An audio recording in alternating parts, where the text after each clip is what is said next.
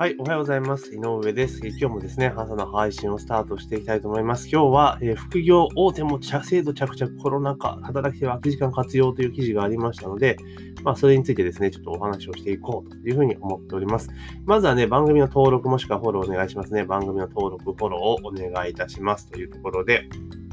まあ、あの、これ結構言われてたことなんですが、まあ、テレワークってものがね、進んできて、まあ、さらにね、加速するんじゃないかなというところです。まあ、記事はですね、新型コロナウイルスの流行で在宅勤務など働き方が見直される中、副業への注目が高まっている。コロナをきっかけに企業が業務を見直し、外注可能な仕事がこういう浮き彫りになったことに加え、働く側も通勤時間がなくなって生まれた時間を有効活用したいというニーズが生じているからだ。え、社員の副業を認めるだけでなく、副業人材を受け入れる、え、大手企業も出始めた。また、労働時間の関与の新たな課題も生まれているというところなんですけども、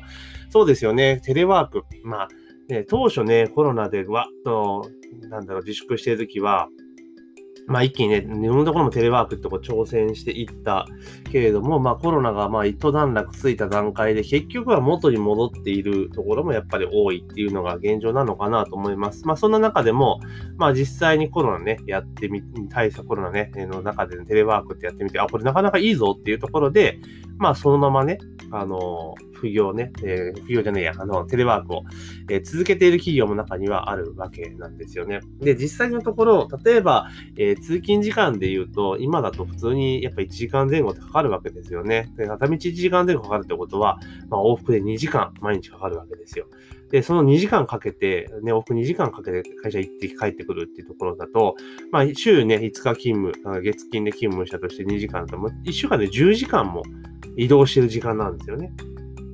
まあ、かつて副業ね、私やってた時、その往復の、えー、2時間の時間っていうのは、もう完全に副業タイムで、その間にですね、スマホを使っていろんな作業をしていたっていうのがあるんですけれども、まあ、それがね、テレワークになったらなくなっちゃうわけですよ。なくなっちゃうわけですよね。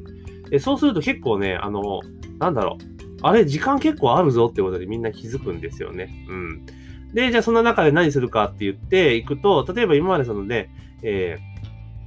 結局ね、あの、職場で仕事をしてると、まあ、いろんな絡みとかね、っていうのが出てくるから、必要以上に業務ってやっぱ増えちゃうんですよ。業務って増えてきちゃうんですよね。だから、自然的に残業っていうのがやっぱ増えてくるっていうのがやっぱ現状なんですよ。え職場で働いてるとね、残業増えちゃうっていうのは現状なんです。まあもちろんそれでね、残業手当が出るからっていうのもあるんですけれども、まあその分時間が取られるぞというのが現状だったわけですよね。で、それはまあテレワークが、まあね、えー、始まってきて時間あれと思った時にで、テレワークっていうのはあくまでもね、その、なんだろう、まあ自分個人っていうか一人でね、仕事をしてるわけじゃないですか。まあもちろんウェブミーティングとかそういうの使いながらやるわけですけれども、だけど、職場でね、勤務しているよりも当然ですね、集中して仕事ができるから効率はかどるわけですよね。効率はめちゃめちゃ良くが仕事がはかどるってことですよ。で、かつ、あの、ね、いろいろな、なんか、あんまり意味のある 仕事の振り込みとか確認とかなくなるわけですよね。非常に業務が効率化するから、例えば今まではね、まあ、いろんなことがあって、まあ、例えば5時間かかってた案件とかが2時間半とかで終わっちゃうことも多分ざらに出てくるんですよ。で、そうすると、自分のスキルっていうのは基本的には変わってないけれども、えー、仕事の処理する能力っていうのは一気に高まっていくわけですよね。例えば本当に半分の時間で済むとかとかザラに出てくるわけですよ。そうすると今まで1日ね、8時間職場で過ごした時間と同じで、こなすの、こなした量と同じ仕事を、例えば自宅で在宅で勤務でやったらね、え、それこそね、5時間ぐらいで終わっちゃうってことだってね、ざらにあるわけですよ。で、無駄な会議もなくなるし、会議もだらだらやることなくなるじゃないですか。ウェブでちゃんちゃんってやっちゃうような形になるから、絶対時間は余るんですよね。で、そうなってくるとどういうことが起こるかっていうと、もちろん自分の時間があるからラッキーでいう風になる人もいいんですが、それはやっぱ所得がね、結構、アッパーで安定してる方はそうなるかもしれないですが、まあ中にはね、え残業代っていうのはもう結構ね、えー、重要な生活費にね、えー、組み込まれてる、インクルードされてる人も結構多いわけですよ。で、そういう人方はね、このテレワークになってしまうと、あの、残業代がつかなくなってしまう。で、今ね、もちろんそのテレワーク推進で、ね、テレワーク手当だなんだかんだって言ってますけれども、その手当で補強する部分と残業代の1時間って言ったら残業代の1時間の方が多分でかくなってくるわけですね。月間直していくと。ってなってくると収入が減ってくるよねってなれば、やっぱ副業とか考えるのが必然ですよね。で、収入面でちょっと不安になってきたなっていうことと、あと時間がいっぱいあるってことに気づいたときには、あ、これで副業できるなっていうところになるわけですよね。ね、そうなってきたら、まあ、これ当然の流れかなっていうところになります。だから今後も、そのテレワークとかそういうのになってくると、確実に、まあ、副業とかっていうところに挑戦したい人っていうのは、まあ、増えてくるところは、まあ、想像に難くないかなっていうところではあります。で、まあ、副業のメリット、デメリットっていうところでね、あの、まあ、企業と個人っていう軸とメリット、デメリットっていうところの軸でね、4元に切って、えー、整理しているのがね、記事に出てるんですけれども、例えば個人のメリットっていうのは何かって言ったら、まあ、所得増加ですよね。あと企業に向けた準備とかね、新規事業の発案ってことが、まあ、できると。で、企業側のメリットっていうのは人材育成と外部人材の登用と、まあ、他社との協業のとのきっかけっていうのがあります。で逆にデメリットは、えー、社員の健康リスク、企業側社員の健康リスクと人材流出と、まあ、情報漏洩などのリスクってことですよね。あと、えー、個人個人側は労働時間の長時間化ということと、あと本業に支障が出る可能性があるってところなんですけれども、例えば、企業側での一番のリスクってやっぱ人材流出だと思うんですよね。人材流出だと思うんです。あと、情報漏洩リスクってのも確かに、えー、これね、ちゃんとしないとまずい系の案件ですよね。情報漏洩とかすると結構大変なことになっちゃうじゃないですか。だからここら辺もリスクとしてはあるんですが、やっぱり一番懸念されるのは、あれですよね。人材流出ですよね。で、これで副業とかでバリバリ成果出せる人っていうのは、やっぱり本業でもかなり優秀な人材が多いわけなんですよね。で、まあ今まではね、ちょっとね、副業とか言ってもちょっとね、ちょっとこそこそやらなきゃいけなかったものが、もう大手を振ってできる。しかも時間も与えられたってこと、な、生み出すことができるってことになったら、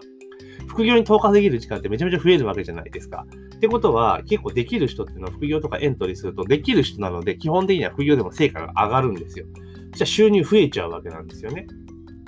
で、あの、会社とかの企業の場合っていうのは、まあ、基本的にどんだけ頑張ってもドカンと跳ねることはないです。まあ、徐々に徐々に上がっていくというところですが、この副業の場合っていうのは、基本的に雇用されない限りは、頑張った分がそのまま収入として反動が返ってくるわけですよね。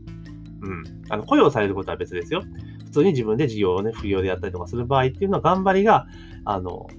ね、そのまま収入とかね、売り上げに反映するわけじゃないですか。ってなってくると、あの、面白いんですよ。実際問題として。面白いって方はあれかもしれないですけど、要は仕事やってて楽しいんですよね。なんでかって言ったら自分で判断で、自分で頑張ったものが、えー、所得に反映すると。で、失敗したら失敗でも当然自分の責任で痛いけれども、なんかそういうところで、今まではなんかね、会社の仕事やらされ感はないにしても、まあ会社の業務やってるというところだったわけじゃないですか。これは今度自分の業務、自分の仕事、自分のビジネスとかなるとやっぱね、違うんです。で、うまくいったらやっぱ楽しいし嬉しくなるんですよね。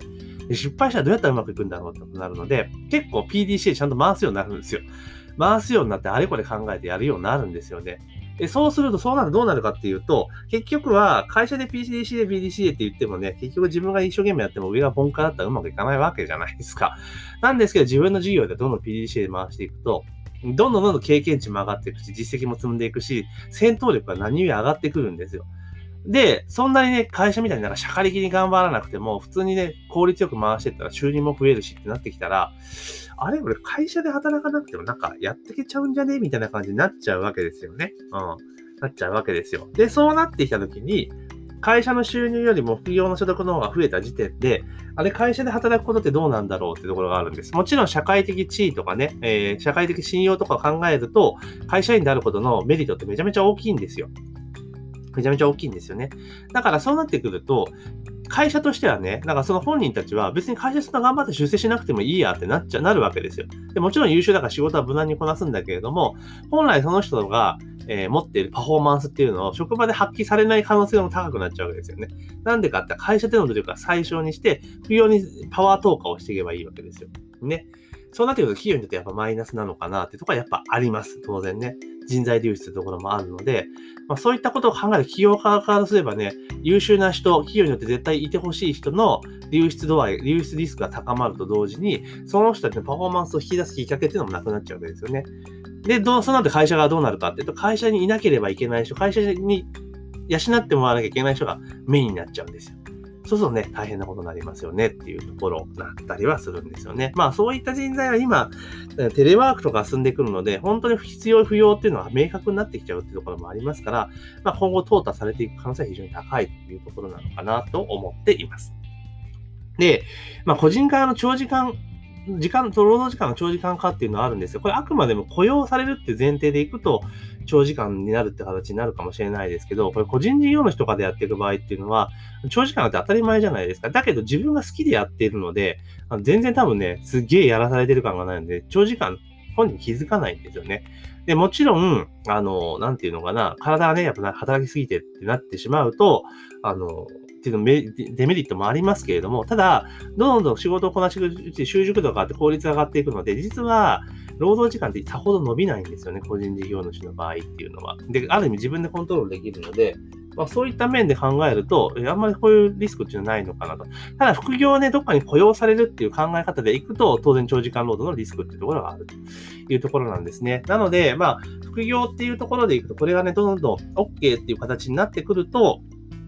ますますね、えー、こうダブルワークする人は増えてくるのかな、ということができます。ですから、ダブルワークしてね、ちゃんと自分のスキルを高められる人は、どんどんどんどん所得が増えてですね、スキルも上がっていくっていう状態になります。逆に、えー、ダブルワークとかそういうのはちょっとできないぞと。えー、でも今仕事でいっぱいいっぱいだよっていう人は結構ね、えー、所得は今のままで、むしろね、在宅勤務になって、えー、残業手当が減ってですね、時間は持て余すけど収入が減るという状況になってしまう。だからそういう意味でも二極化って進んでいってしまう可能性は非常にあるのかなと。まあいうところではありますよね。まあ日本は資本主義の国なので、まあそうなっていくのは仕方がないんですが、まああとはそういった部分をね、セーフティネットでね、行政がどうフォローしていくのかっていうところが、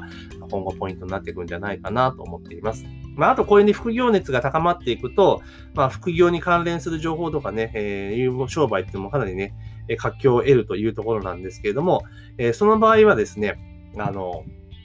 ぜひですね、あの、取り組んで、えー、副業っていうところがね、まあ、やってていただくといいんじゃないかなというふうに、まあ、思っているというところでございます。というところなんですね。なので、まあ、ぜひですね、あの、こんな形で副業っていう時代になってきたので、どんどんどん副業にね、挑戦していただけるのがいいんじゃないかなと。私もね、会社自体 副業やってましたから、はい。なので、やっぱね、副業やってきてね、その副業の基盤が安定してくると、あの、会社での出世欲ってなくなっちゃうんですよ。いい、いい意味でですよ。あの、そんな頑張んなくてもいいや。別に会社で無理して出世しなくてもいいやっていう気持ちになると、逆に、あの、あれなんです視野が広がるんですよ。うん。冷静になって見れるようになるんでね。え視野が広がるので、まあそうなってくると、基本的には、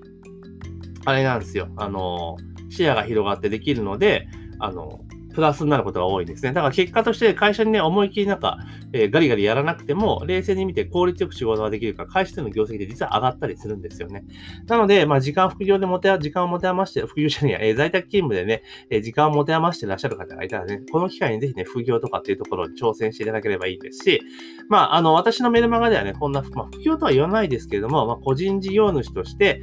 活躍、活動していく中でのいろいろなノウハウとかもね、お伝えしてますので、ぜひね、メルマガは取っていただけるとありがたいなというふうに思っております。というわけで本日はですね、えー、副業大手も着々この中で働き手は機の活用という記事がありましたので、まあ、それに関連するテーマでお話をさせていただきました。ぜひね、番組の登録、登録をね、お願いいたしますというところで、まあ、本日の